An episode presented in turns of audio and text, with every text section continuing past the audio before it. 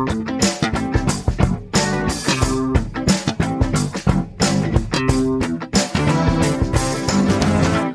are back. Hallo, herzlich willkommen zur Medienwoche. Ich melde mich ja live aus dem Motel One Alster in Hamburg. Mein Name ist Stefan Winterbauer von Media. Am anderen Ende der Leitung wieder. Ja, ich melde wieder. mich aus meinem Homeoffice, oh. Christian Meyer, Welt. Ähm, genau, wir waren vier Ausgaben, glaube ich, weg. Das lag daran, dass ich äh, Disclosure einen Monat, einen Monat ja. Elternzeit genommen Huch. habe. Aber nein, kein Huch. Grund zu beglückwünschen. Es sind immer noch dieselben die Kinder, ganz kein Neues dazugekommen. Ja. Aber ich hatte auch bei meinem bei meiner Tochter und jetzt bei meinem Sohn einen Monat äh, genommen. Äh, so freie Zeit kann man machen, bis die Kinder acht sind. Äh, ähm, das ja, das ist einerseits nicht. Eine, na, da kriegst du natürlich auch kein Geld dafür oder so, aber man darf dann äh, freinehmen. Da kann auch niemand was gegen sagen. Ich hatte das Bedürfnis, das Will zu tun. jemand was gegen sagen? Aber es ist naja, manchmal es so, könnte ja der Arbeitgeber dann, theoretisch sagen, der will schon äh, wieder in Elternzeit. Der hatte doch ja, schon. Na, aber auch nicht so viel. Aber ja. ähm, äh, ich, ich habe, was ich allerdings nicht getan habe, ist mich damit auf LinkedIn zu brüsten. Das mache ich jetzt nur hier, ähm, weil normalerweise müsste man jetzt so ein Posting absetzen, auch bei so einer fast lächerlichen Zeit wie einem mm. Monat.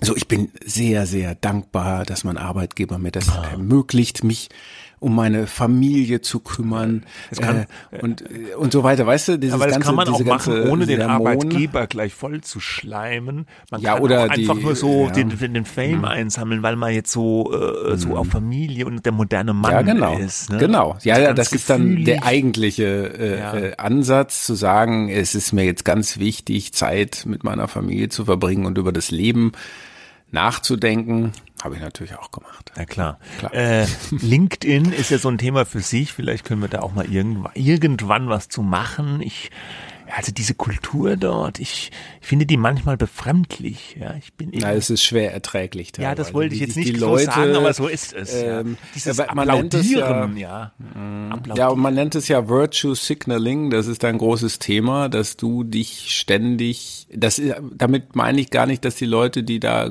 ihre guten Taten veröffentlichen, dass die keine guten Taten vollziehen, nur sie reden halt sehr gern auch drüber. Ja, und, ja. Weil sonst wird halt keiner mitkriegen. Ja. Ja.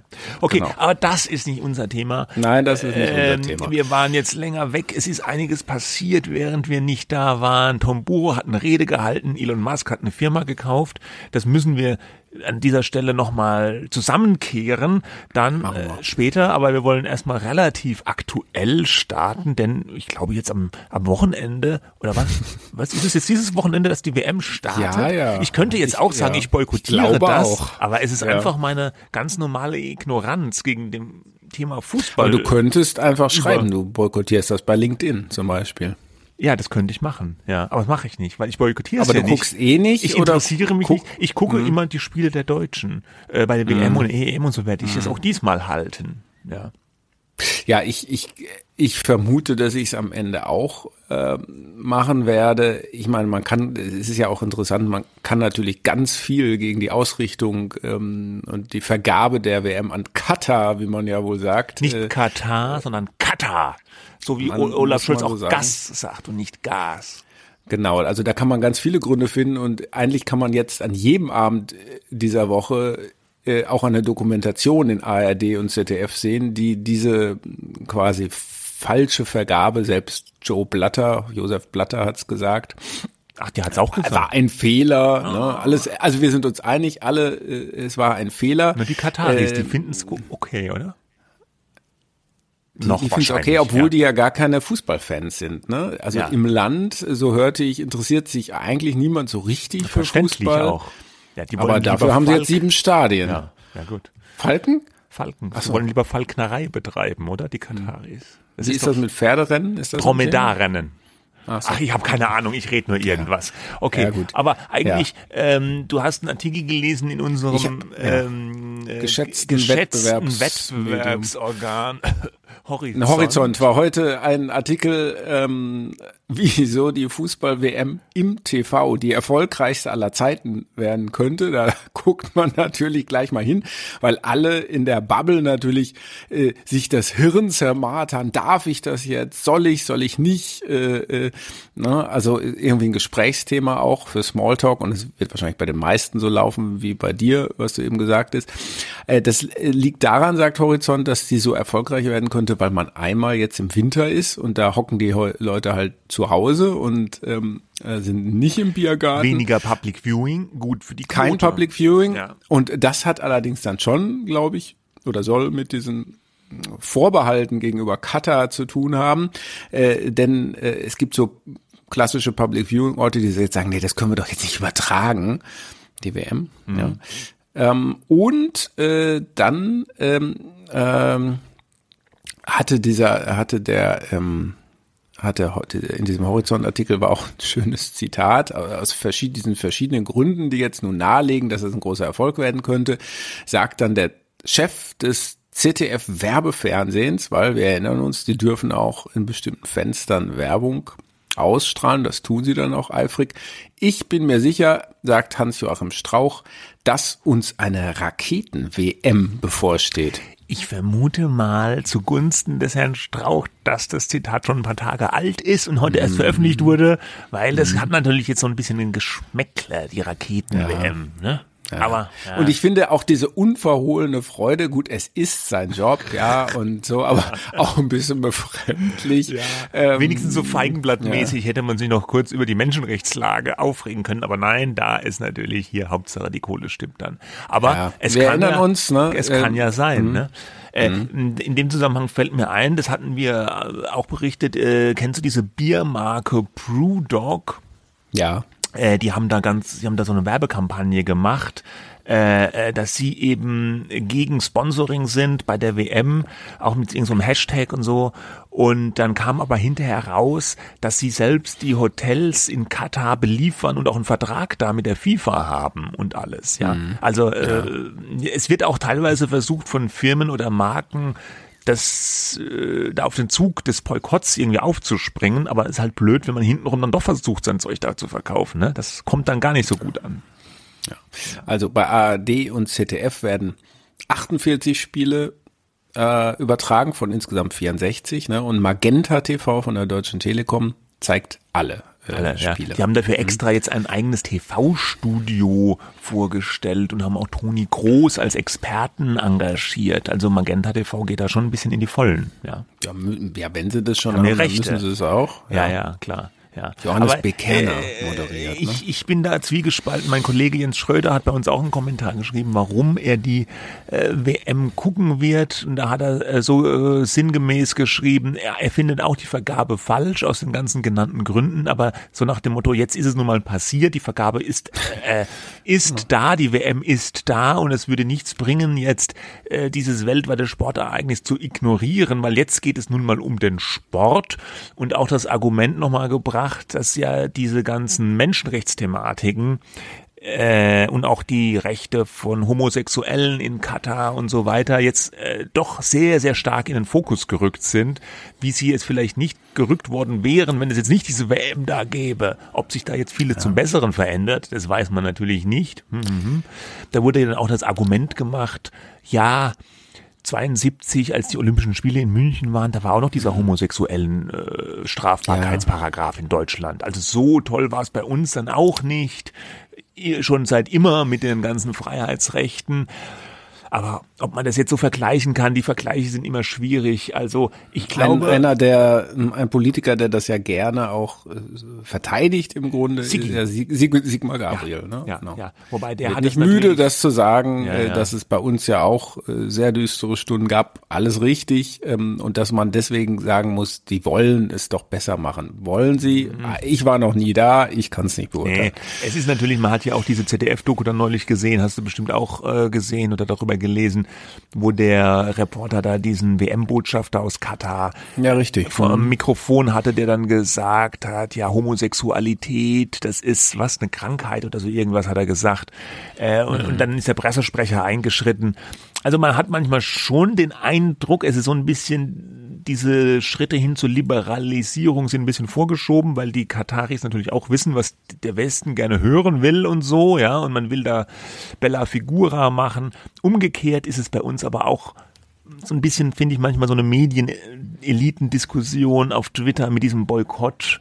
Äh, jetzt keiner guckt die WM. Wir werden es sehen, wenn, die, wenn Deutschland zum ersten Mal spielt, wie die Quoten sind. Ich, meine Vermutung wäre, die sind sehr, sehr gut. Fantastische Quoten wie immer. ja, wäre meine Prognose. Ja, wahrscheinlich, ja. wahrscheinlich schon. Ja. Das ist ja auch zu einer guten Sendezeit, ne? Ja, ja. Und das Gerede von der Winter-WM, das ist sowieso Quatsch, habe ich jetzt gelernt. Stimmt ja auch, wenn man drüber nachdenkt, weil die ganze Südhalbkugel, Südhalbkugel ja eigentlich immer eine Winter-M hatte. Die haben jetzt erstmals eine Sommer-WM.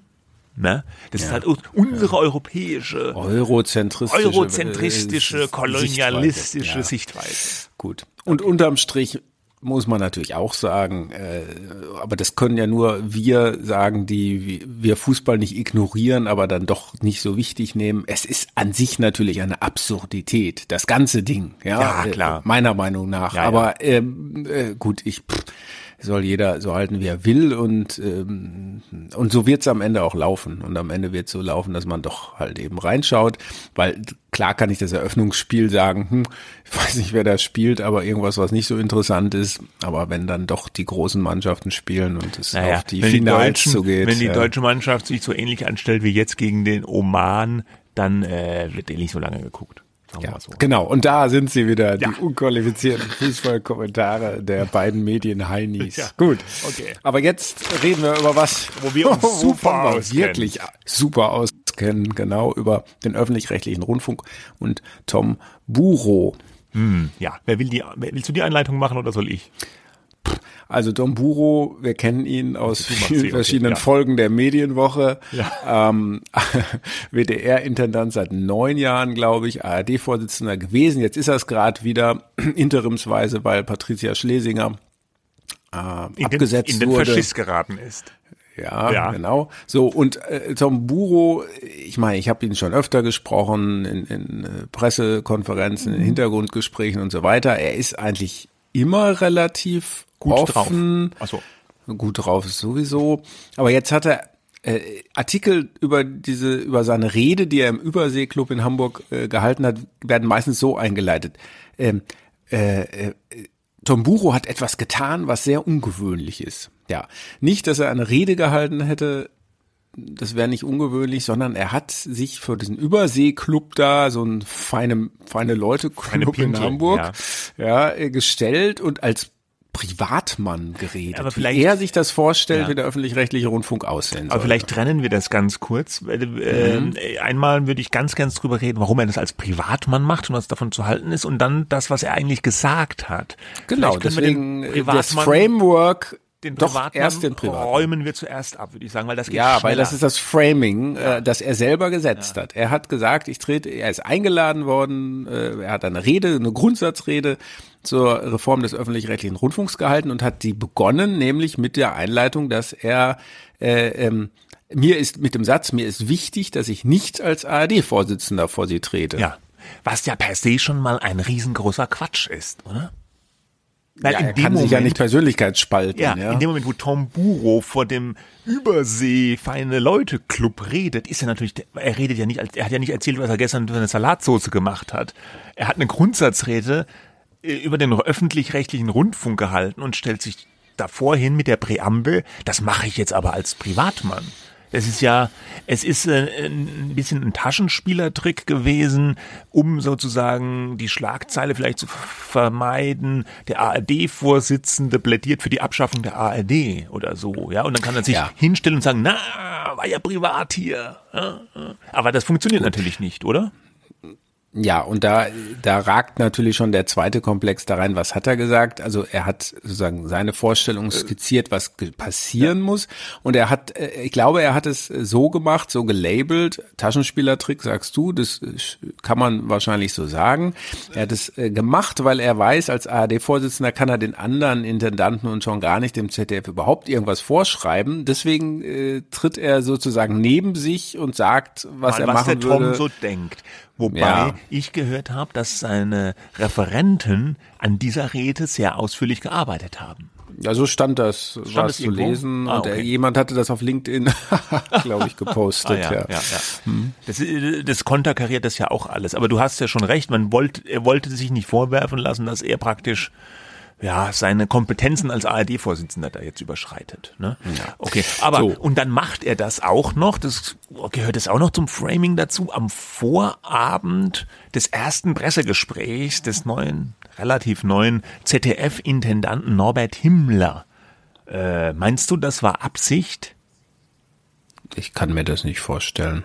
Das ist, Ich glaube ich, Zufall. Ich glaube es auch, aber es war, sage ich mal, jetzt auch nicht so ganz tolles Timing, weil der Himmler war ja jetzt auch nicht so richtig begeistert. Ne? Der hatte dann am nächsten Tag so ein bisschen geguckt, als hätte er auf eine Zitrone gebissen und hat ja auch erstmal gesagt, äh, äh, liebe Kollegen hier, ich kann Ihnen versichern, ich rede nicht als Privatmann. Also so, äh, man hat gemerkt, dass er es nicht so doll fand. Ne? Ja. Also, da müssen wir jetzt dazu kommen, wo wir, wenn die Hörer das jetzt nicht eh schon wissen, was Buro gesagt hat, müssen wir dazu kommen, was er gesagt hat.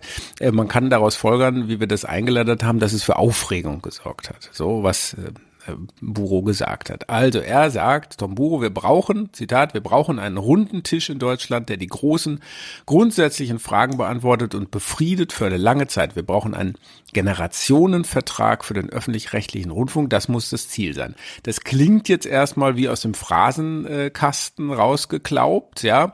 Aber was Buro damit meint ist, äh, die Verantwortung für die Reform der öffentlich-rechtlichen wird immer hin und her geschoben. Äh, Die Politiker schieben sie zu den Sendern, die Sender schieben sie zu den Politikern. Die, äh, die Gesellschaft sagt, sie will nicht so viel bezahlen, aber sie will auch nicht auf Programm verzichten. Tom Buro sagt, das geht alles nicht und deswegen muss man im Grunde alles neu machen. Das ist jetzt meine, äh, äh, meine Zusammenfassung mit dem alles neu machen. Aber nichts anderes lässt diese Rede, kein anderer Schluss lässt diese Rede eigentlich zu. Als das, was wir auch schon immer Absolut. gesagt haben. Es, es wird nicht so weitergehen die nächsten zehn Jahre.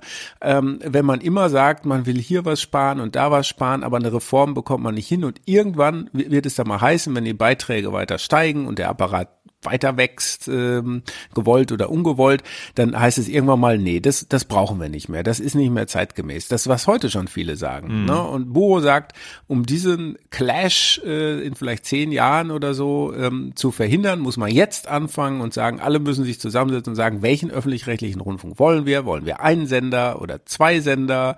Äh, wollen wir so viel Rundfunkorchester? Wollen wir so viel Filme?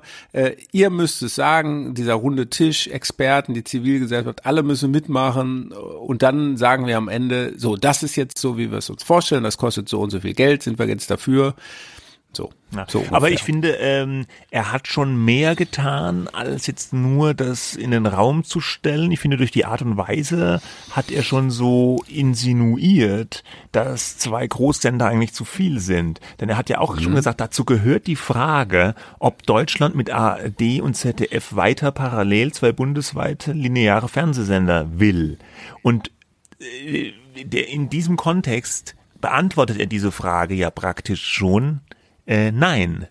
Dazu passt dann auch eine aktuelle Meinungsumfrage des Meinungsforschungsinstituts Ipsos von dieser Woche, äh, die repräsentativ befragt haben. Da kam dabei heraus, dass 35 Prozent der Befragten, äh, also der Deutschen nach Repräsentativität, äh, äh, gesagt haben, äh, ja, wir wollen eine Fusion von ARD und ZDF und weitere 35 Prozent waren gleich ganz dafür, den öffentlich-rechtlichen Rundfunk abzuschaffen. Das fand ich immer so ein Drittel, Drittel, Drittel. ja, ne? und, Drittel äh, soll so bleiben, eine Drittel Minderheit, weg. Ja, eine, eine Ja, mhm. Minderheit, ich war, waren es 30 oder 20 Prozent, wollten das bisherige System also im Wesentlichen behalten. Aber sagen wir mal so, zusammengenommen, 70 Prozent wollen eine große strukturelle Änderung, mindestens eine Zusammenlegung oder nur noch einen Sender.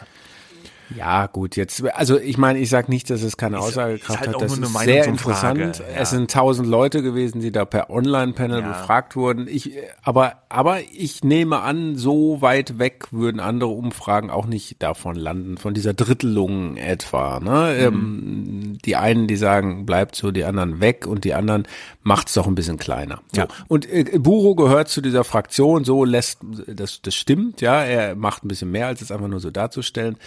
Ich glaube, Buro gehört zu dieser Fraktion, macht es doch vielleicht ein bisschen kleiner, aber wir brauchen den Auftrag dazu, wir müssen es auch selber mit anstoßen.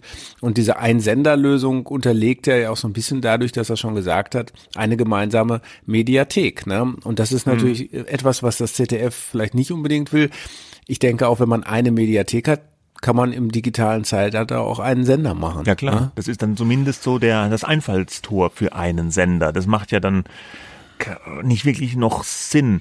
Aber er hat diese Forderung gestellt, als ich meine, die, äh, das in den Raum stellen einer Fusion von ARD und ZDF aus dem Mund von Tom Buro.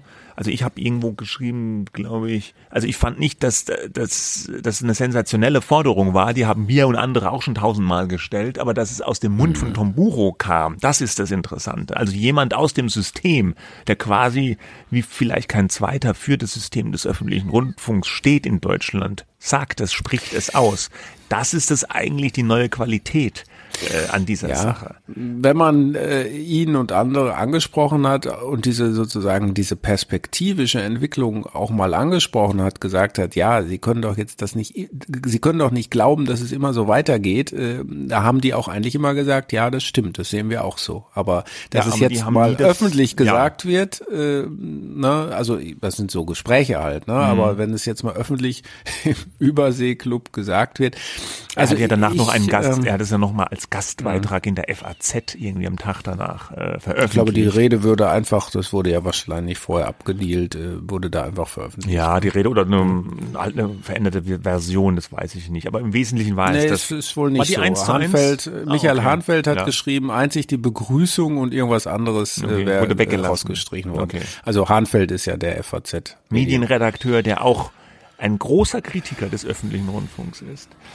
Äh, ja, und interessanterweise ähm, sind in diesen Zeiten diejenigen, die immer doch harte, hart aber faire Kritik, großer Frank Blasberg hat diese Woche aufgehört, ähm, äh, üben, sind ja plötzlich auf der Seite derer, wo man sagt, ja, stimmt, habt da recht, ja. Und dass das ausgelöst wurde im Grunde dieser Erdrutsch, ja, diese Verschiebung der Perspektive durch die Verfehlung von Frau Schlesinger, die ja immer noch nicht sozusagen endgültig als schlimme Verfehlungen juristisch gesehen äh, ähm, irgendwie geklärt worden sind. Das ist natürlich interessant, weil das, was Schlesinger in ihrem Sender gemacht hat, war sicherlich nicht in Ordnung, so wie mhm. sie sich da ähm, wie da ihr Code of Conduct war, aber dass daraus jetzt im Grunde es plötzlich akzeptabel ist, dass man sagt, ein Sender reicht doch auch, ähm, wo vorher, wo es dann vorher geheißen hat, äh, mit so einem Gedankengut, da bist du ja quasi außerhalb des demokratischen äh, Korridors, ja. Naja, akzeptabel weiß ich nicht. Es gab ja dann schon auch viel Gegenwind. Es gab jetzt für Büro, ja, für Büro. gab es, ja. Himmler zum stimmt. Beispiel, ja, der nicht so begeistert war, der ZDF-Intendant hat dann auf dem besagten Pressetermin darauf angesprochen, gleich gesagt, zur Qualität des öffentlich-rechtlichen Rundfunks gehört bisher auch der publizistische Wettbewerb zwischen ZDF und ARD. Und er teilt nicht die, Zitat, pauschale Skepsis des ARD-Vorsitzenden über die Reformfähigkeit des öffentlich-rechtlichen Rundfunks. Mhm. Dann, ja, das finde ich aber schwach. Also ich war leider bei diesem Pressetermin nicht dabei, wegen besagter kleinen Mini-Auszeit. Aber erstens, wer sagt denn, dass es einen publizistischen Wettbewerb Das ist ein äh, Quatschargument, finde ich auch. Und ja. ZDF geben ja. muss.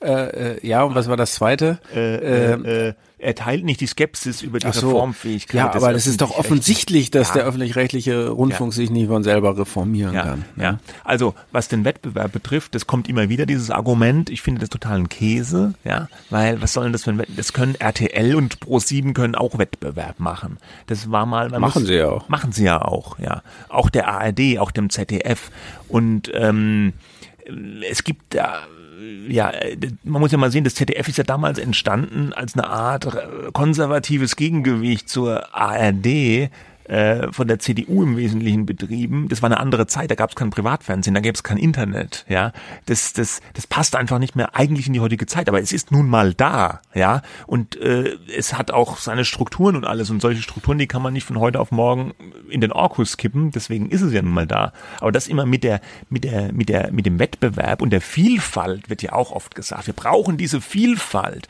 Äh, manche, wir haben dann Medienwissenschaftler ähm, zitiert bei uns im Blatt hat, Martin André von der Uni Köln, mhm. der mhm. hat argumentiert, ja, äh, der private Mediensektor, der hat ja so Probleme und der, wird immer weiter zurückgebaut und da brauchen wir gerade einen ganz vielfältigen und großen öffentlichen Rundfunk, um das vielleicht abzufedern. Das finde ich geht in die Irre, dieses Argument, weil äh, gerade dieser ausufernde öffentliche Rundfunk drückt ja teilweise den Privatmedien das Wasser ein bisschen ab. Die Woche hat auch in der FAZ der Pro7-Chef ähm, äh, Rossmann, Rosemann, Rosemann, Daniel Rosemann, Rosemann mhm. hat ja gesagt, ihm passt das auch nicht, dass äh, ARD und ZDF dann immer irgendwelche Serien US-Material kaufen und dann spät nachts vielleicht auf ZDF Neo versenden. Ja, er hätte das vielleicht auch gerne gehabt irgendwie bei Pro7 dann das Material. Also die Mach oder auch genau die Sportrechte ist ja ein uraltes Thema. Ja, ich meine so Sender wie RTL oder Sat1 die würden sich die Finger danach lecken, die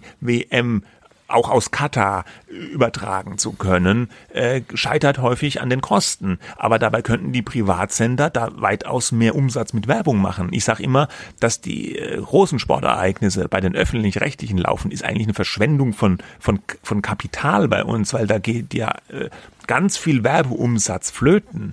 Ja? Hm. Also ja. Äh, das, es ist absolut richtig, dass das System zu groß ist, zu weit ausgewuchert ist und dass es, ähm, dass es mit diesen kleinen Sachen, wir legen die IT zusammen oder wir schicken ein gemeinsames Team zu den Olympischen Spielen, das reicht einfach nicht. Ja.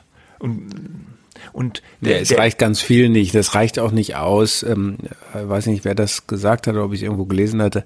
Ähm, wenn du wenn alle Intendanten auf ihre Gehälter verzichteten, das würde auch nicht ausreichen. Es ja, einzelne ja Maßnahmen oder auf Krimis zu verzichten ja. oder auf Wetten das äh, für sich genommen bringt alles gar nichts. Ja, ich meine nur so als Beispiel. Das mit den Krimis Man ist muss, aber schon ein mhm. Ding. Ich meine, ich glaube, ja, AD hat 30 ja. Formate. Hallo, Krimis. Ja gut, okay, Krimis, alle Krimis streichen. Nein, nicht alle. Tatort. Aber, aber Doch, vielleicht alle. Nein, das würde vielleicht was bringen. Ja. ja. Aber eigentlich bringt es nur etwas, wenn du die Gesamtstruktur veränderst. Genau. Das will natürlich keiner und das hat ja Buro auch gesagt äh, äh, erst die Landespolitiker wollen das nicht, das sind Arbeitsplätze.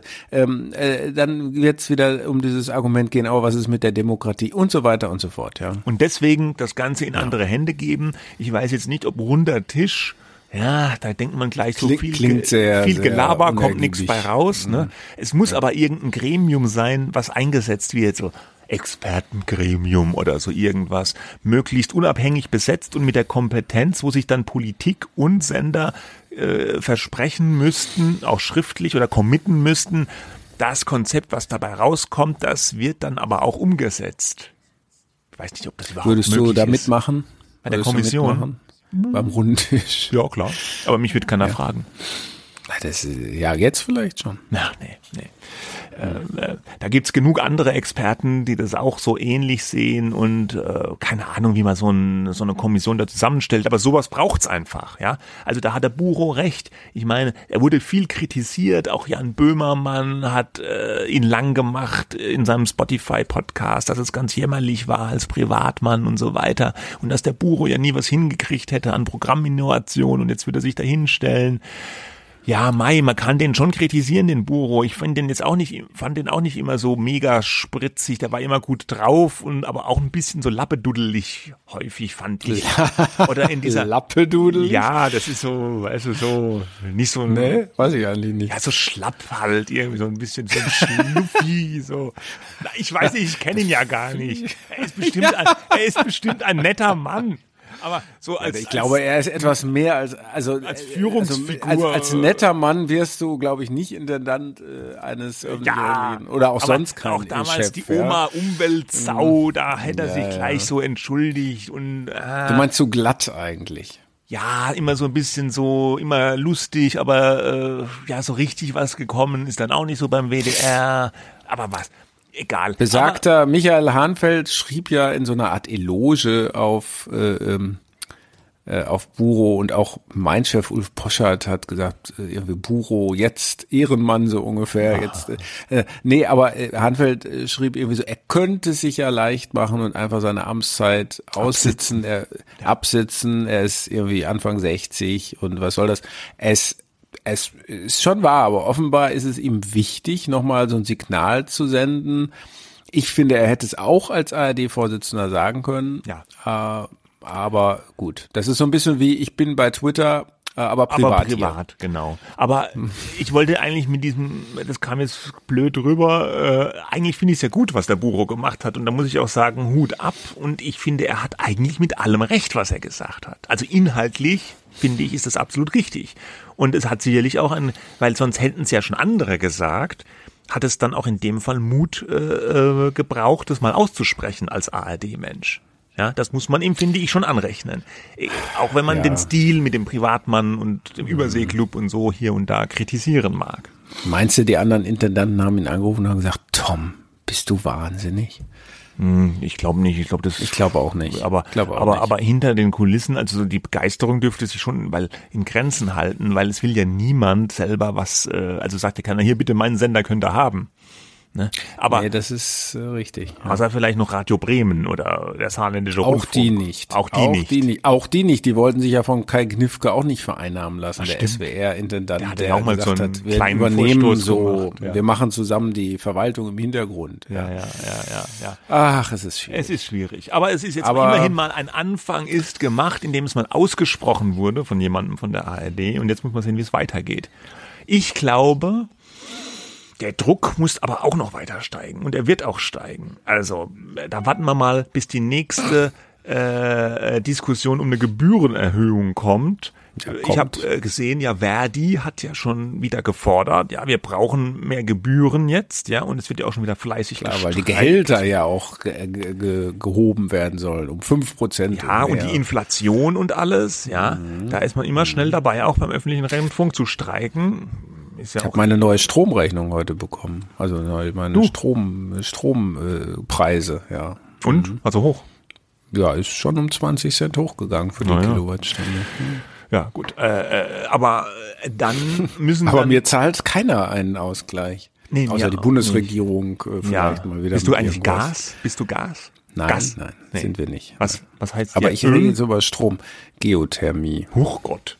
Ja gut, das ist natürlich ganz was fancy. Gut, komm, Ja. wir, äh, wir, nicht machen der- weiter. Ja, wir machen weiter. Also, binden wir das ab, öffentlicher Rundfunk, ja, wir finden gut, was Buro gesagt hat, wird aber halt, sagt er ja auch noch lange dauern und der Druck wird steigen. Wir werden wieder, glaube ich, zu Gerichtsentscheidungen kommen müssen, ob Gebührenerhöhungen jetzt okay sind oder nicht und ich bin mir nicht sicher, ob das beim nächsten Mal auch so gut ausgeht für den ÖR wie beim letzten Mal. So.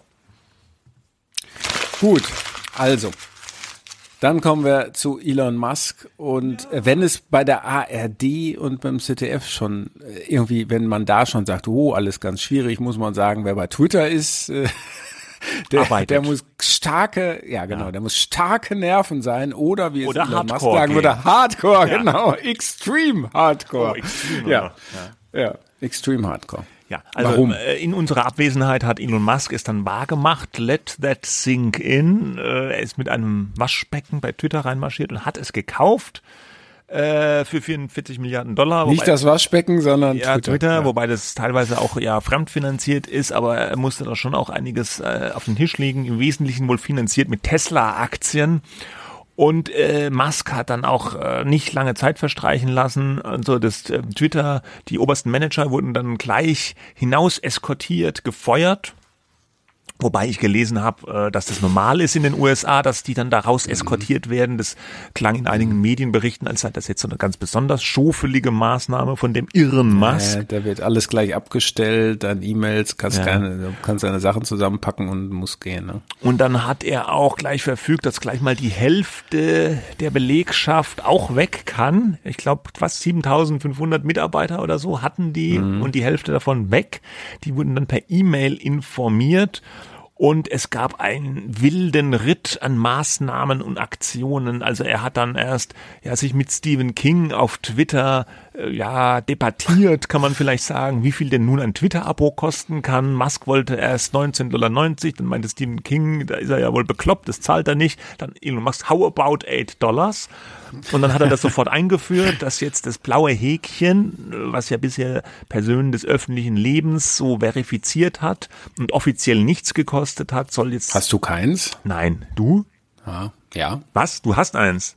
Habe ich mal von so einem Twitter Mitarbeiter ah, ich habe zugesteckt bekommen. Naja, okay. Ich habe keins und äh, auf jeden Fall dieses blaue Häkchen soll jetzt Bestandteil des Twitter-Abos werden und da wieder noch andere Benefits reinpacken, dass die eigenen Tweets dann so bevorzugt angezeigt werden und so ein Zeug. Es gibt ja jetzt schon das Abo-Modell Twitter Blue, aber nicht in Deutschland, mhm. sondern in den USA und noch irgendwo, Kanada vielleicht. Jedenfalls, da haben sie lustigerweise einen Editier-Button, ja, äh, äh, dabei. Also wenn du das Abo hast, kannst du es editieren. Ich, ich glaube, der Hintergedanke ist, dass dann so ja Profi-Twitterer das machen, damit sie dann, wenn sie sich mal vertippen oder irgendeinen Case tippen, das hinterher wieder editieren können. Wo. Ja, wie auch immer.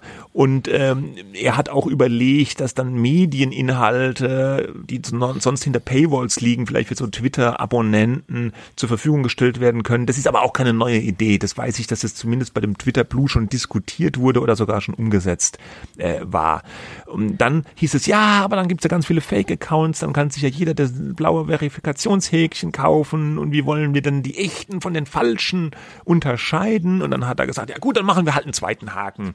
Äh, der ist dann grau und official und das wurde auch also wirklich in einer erstaunlichen Geschwindigkeit, ja. Das war kaum ausgesprochen, schon war dieser graue Haken da, official aber das hat dann irgendwie auch nicht so gut geklappt. Haben die Leute, die das dann hatten, es gab ja auch welche in Deutschland. Ja, wir hatten das auch gleich. Haben die sich da, ah, aber wie bekommt man denn das? Gar nicht, das also, ist, äh, ist das, das, das, ging von, das ging von alleine, das ging von alleine, ich weiß nicht. Künstliche Intelligenz. Keine Ahnung. Es hieß ja, dass vor allem ja. so halt Personen des, äh, also Politiker und Publisher mhm. und so das bekommen mhm. sollen und wahrscheinlich hatten die da so mhm. Kategorien, so denke ich mir das. Aber jedenfalls hatten wir den dann gleich und dann hieß es aber, nee, doch keine gute Idee, wird wieder abgeschafft. Wobei, er ist noch nicht abgeschafft, ja. Und dieses neue ja. Abo-Modell äh, das sorgt jetzt auch für Ärger, weil da gab es ganz viele Fake-Accounts von Firmen und äh, Personen des öffentlichen Lebens. Irgendein Fake-Trump hat sich dann auf Twitter angemeldet und alles soll total chaotisch sein. Ganz viele äh, Fake-Accounts, ne? Ja. Ähm, das, das ist richtig. Und in der Folge haben zum Beispiel auch, das ist ein wichtiges Thema, Werbekunden gesagt, sie ja. pausieren jetzt mal mit ihrer Werbung. Ähm, Eli Lilly, glaube ich, die, diese Pharmafirma, auch andere große Volkswagen Volkswagen nicht Volkswagen, auch, ne? Audi, ja gut, können ja zusammen. auch Omnicom, großer Werbekonzern, die haben alle gesagt, na, sie pausieren jetzt mal und schauen sich das alles an und das soll wohl tatsächlich viel Umsatz äh, weggebrochen sein, erdrutschartig bei Twitter. Sie ich meine, sie haben ja fast nur Werbung als Geschäftsmodell. Die paar Kröten, die sie mit dem aktuellen Abo-Modell einnehmen, sind wohl vernachlässigbar. Und dazu kommt, muss man auch sagen, dass Twitter eigentlich nicht das geborene Werbemedium halt ist, ne? So Markenbildung ja. und so. Hm, Die haben sich eh ne? schon schwer getan damit im Vergleich ja. zu vor allem Instagram und YouTube und auch Facebook, obwohl die auch ein bisschen auf dem absteigenden Ast sind, ja. Und also Chaos and Mayhem bei Twitter und Elon Musk hat dann eine intern ein Q&A abgehalten vergangene Woche, wo er sich eine Stunde lang der, den Fragen der Belegschaft gestellt hat. Und das fand ich ganz interessant. Uh, The Verge. Hast du zugehört auch, ja? Mhm. Nein, nein, ich habe nicht zugehört. Aber ja, The Verge, das US-Medium, das minutiös jede Wolte bei Twitter protokolliert und berichtet, hat ein äh, Wortlautprotokoll äh, veröffentlicht und das habe ich mir durchgelesen tatsächlich. Und ich fand total interessant, dass der Elon Musk dann, zumindest in dieser verschriftlichten Version, fand ich war ein ganz anderer als der, wie wir ihn auf Twitter erleben. Auf Twitter ist er ja schon, muss man sagen, ziemlich irre unterwegs. Ja, also erratisch, macht komische Witze und lässt sich auf jeden Scheiß ein. Und äh, in diesem Q&A hat er dann irgendwie gesagt, ja, wir müssen halt, das Problem ist halt, Twitter ist kein profitables Unternehmen. Wir müssen profitabel werden. Wir müssen die Umsätze steigern. Er sieht großes Potenzial vor allem bei Video-Umsätzen. Deswegen müsse man das prüfen und dass man Creatoren hier Möglichkeiten an die Hand gibt, Videos zu veröffentlichen und die zu monetarisieren. Und da müsse man die Konkurrenz wie YouTube teilweise dann auch unterbieten bei den Konditionen. Ja, okay, kann man sagen, ist jetzt keine Raketenwissenschaft wie bei SpaceX, aber fand ich jetzt auch nicht so bekloppt, die Idee, ja. Und das andere Ding, was er gesagt hat, war, äh, er setzt ganz stark darauf, Twitter auch zu einem äh, Finanztool zu machen, also dass die Leute sich gegenseitig Geld schicken können, äh, bezahlen können mit Hilfe von Twitter. Das geht natürlich in diese Richtung, die auch schon angedeutet war, dass er so diesen Masterplan hat, Twitter zu einer Alles-App, der Everything-App zu machen. Vorbild ist natürlich China WeChat, diese chinesische Super-App, die nicht nur Messenger ist, sondern die in China wohl den ganzen Alltag organisiert, wo du chatten kannst, Inhalte teilen kannst, Sachen kaufen kannst, alles machen kannst, dich irgendwo anmelden kannst, ja. Das hat Musk auch. Aber das ist jetzt natürlich sein Versuch, äh, Investoren irgendwie mit einer Vision zu überzeugen, ja. der von der er natürlich äh, noch so weit entfernt ist wie vom Mars. Ne? Aber er ist ja immerhin ja. hingekommen. Man kann es nicht ausschließen, äh, dass das auch mal irgendwann erreicht wird. Was ich nur irritierend finde, ist, dass in so kurzer Zeit so viel Durcheinander äh, gestiftet äh, äh, wird, ja. Und das, mhm. das hat ja nichts mit kreativer Disruption oder sowas zu tun, sondern das ist einfach ist nur Chaos. Durcheinander. Jetzt kann ich natürlich auch nicht jeden Mitarbeiter, der beleidigt ist, dass er gefeuert wurde, ähm, das verstehe ich natürlich, aber dass die sauer auf ihn sind und sagen, er macht alles kaputt, okay. Ne? Ähm, wenn man ein bisschen Distanz, mit mehr Distanz drauf schaut, sagt man, naja, äh, let's äh, try. Auf der anderen Seite, dass da halt eben auch die Werbekunden sagen, nee, da gucken wir uns erstmal an und, und, und dass, dass so viel auch Fehler passieren und dass alles durcheinander kommt mit der Verifizierung, das äh, kann ja auch nicht im Sinne, das hat ja nichts von etwas von Genie-Kult, äh, was äh, äh, ja, der ja auch immer um Musk äh, betrieben wird. Ne? Also das hat damit jetzt nicht allzu viel nee, zu tun. Ne? Nee, nee, nee. Ich meine, da kann man die Werbekunden kann man schon da verstehen, finde ich, dass die sich das erstmal angucken wollen, in welche Richtung das, äh, das jetzt geht mit Twitter. Ja, ja. Und, und also ja, ich, ich, wollte auch sagen, das sind halt auch andere. Ich, wir sind nicht im Kopf von Elon und zum Glück äh, wahrscheinlich sind wir das nicht.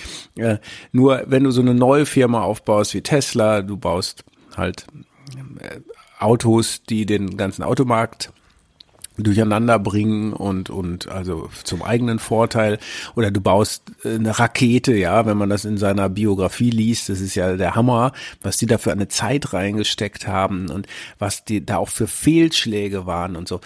Äh, äh, dann ist das schon imposant, dass man das trotzdem durchzieht und das hat Musk halt auch bei vielen Sachen gemacht. Er hat es durchgezogen, weil er genug Geld hat, aber weil er halt auch offenbar so jemand ist, der manisch arbeitet. So. Und mhm. auch jetzt hat er geschrieben, er arbeitet 120 Stunden in der Woche und das verlangt er auch, so 80 verlangt er auch mindestens von seinen Mitarbeitern. Das habe ich ähm, jetzt nicht. Das aber mit den 120 -hmm. Stunden hat er von einem Gericht in Delaware gesagt, wo er verklagt ja. wird von so einem Kleinaktionär ja. von Tesla, dass er gar nicht so viel Geld verdient, wie er verdient, weil er ja, sich um Tesla nur nicht mehr so kümmern kann, weil er jetzt einen anderen Kram macht. Ich wollte nur Verkürzt, sagen, der Unterschied von Tesla und SpaceX zu Twitter ist halt, halt, dass du es bei Twitter mit einem lebendigen Organismus zu tun hat, wo ganz viele Nutzer und eben auch Werbekunden dran hängen, die mitquatschen, die du beeinflusst. Und das kannst du nicht mal so, äh, da bist du halt nicht auf einer irgendeiner Insel irgendwo im äh, Pazifik oder mit so und testest deine Raketen. Ja. ja. Dann explodiert die und dann arbeitet man ja. weiter und irgendwann ja. explodiert sie nicht ist mehr. Was ganz anderes. Ja, ja, ist, ja, was ist was ganz anderes. Aber er kommt und, ja auch äh, ursprünglich aus dem Software-Business, also ein bisschen müsste er es schon kennen. Ne?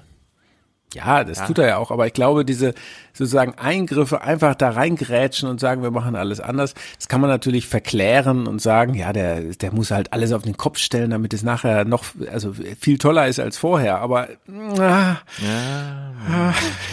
I don't know. Also er scheint ja, ja aber, ich meine, du hast ja gesagt durcheinander, das ist ja so ein bisschen das, was so ihn auszeichnet, auch seine mm, wirtschaftliche, seine Berufsbiografie, er macht immer alles durcheinander. Also er bringt dann die Auto Autofirma durcheinander, die Autobranche und jetzt bringt er Twitter durcheinander. Also er scheint so ein Bedürfnis zu haben, vielleicht, ich glaube, das habe ich auch irgendwo gelesen, ist nicht auf meinem Mist gewachsen, dass es bei Tesla quasi schon zu gut läuft jetzt, ja, wird quasi langweilig.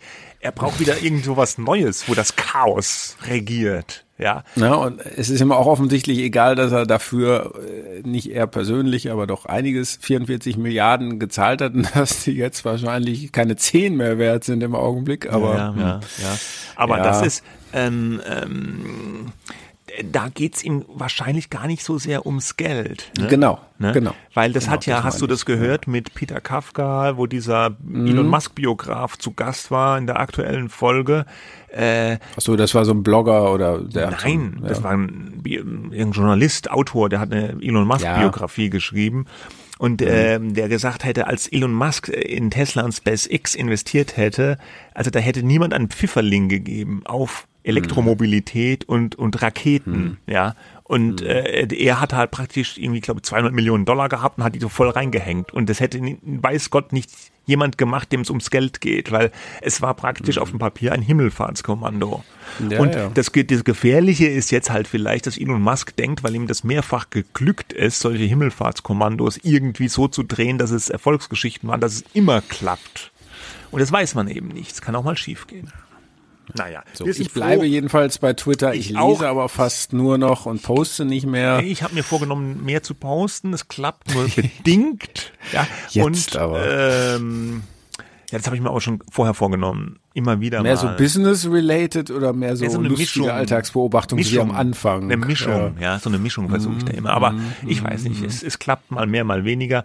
Äh, ja. Ich gehe jedenfalls nicht zum Mastodon. Mir ist das zu kompliziert und ich ah. finde es auch irgendwie doof. Also, dass die jetzt... Also, mein persönliches Twitter, wenn ich das sagen darf, man baut sich das ja so zusammen, das persönliche Twitter, je nachdem, wem man folgt und so, ja, und hat dann so seine ja, Timeline. Also ja. bei mir hat sich da nichts verändert. Also ich, äh, ich sehe genau dieselben Knalltüten. Genau die dieselben Medienknalltüten, die vorher da waren. Ja. Am bizarrsten fand ich, dass einige geschrieben haben, äh, so seit Elon Musk das übernommen hat, äh, habe ich viel weniger Interaktionen und so. Ja, oder manche äh, sagen auch viel mehr Hass oder oder, oder ja.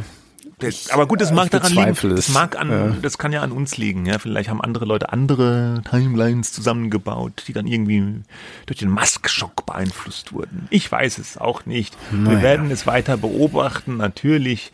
Das bleibt uns auch anderes übrig. Ich bin jedenfalls schon nicht bei Twitter zu arbeiten äh, weil ja. da schläft man, glaube ich, die Tage doch ruhiger. Ne? Er hat dann ja auch wieder Leute wieder eingestellt, die er gefeuert hatte, ne? Hast du auch gelesen? Ja, genau, Sorry. hat er auch ein Foto gepostet ja, mit, den, mit, Leuten, mit diesem, die, die It was a mistake.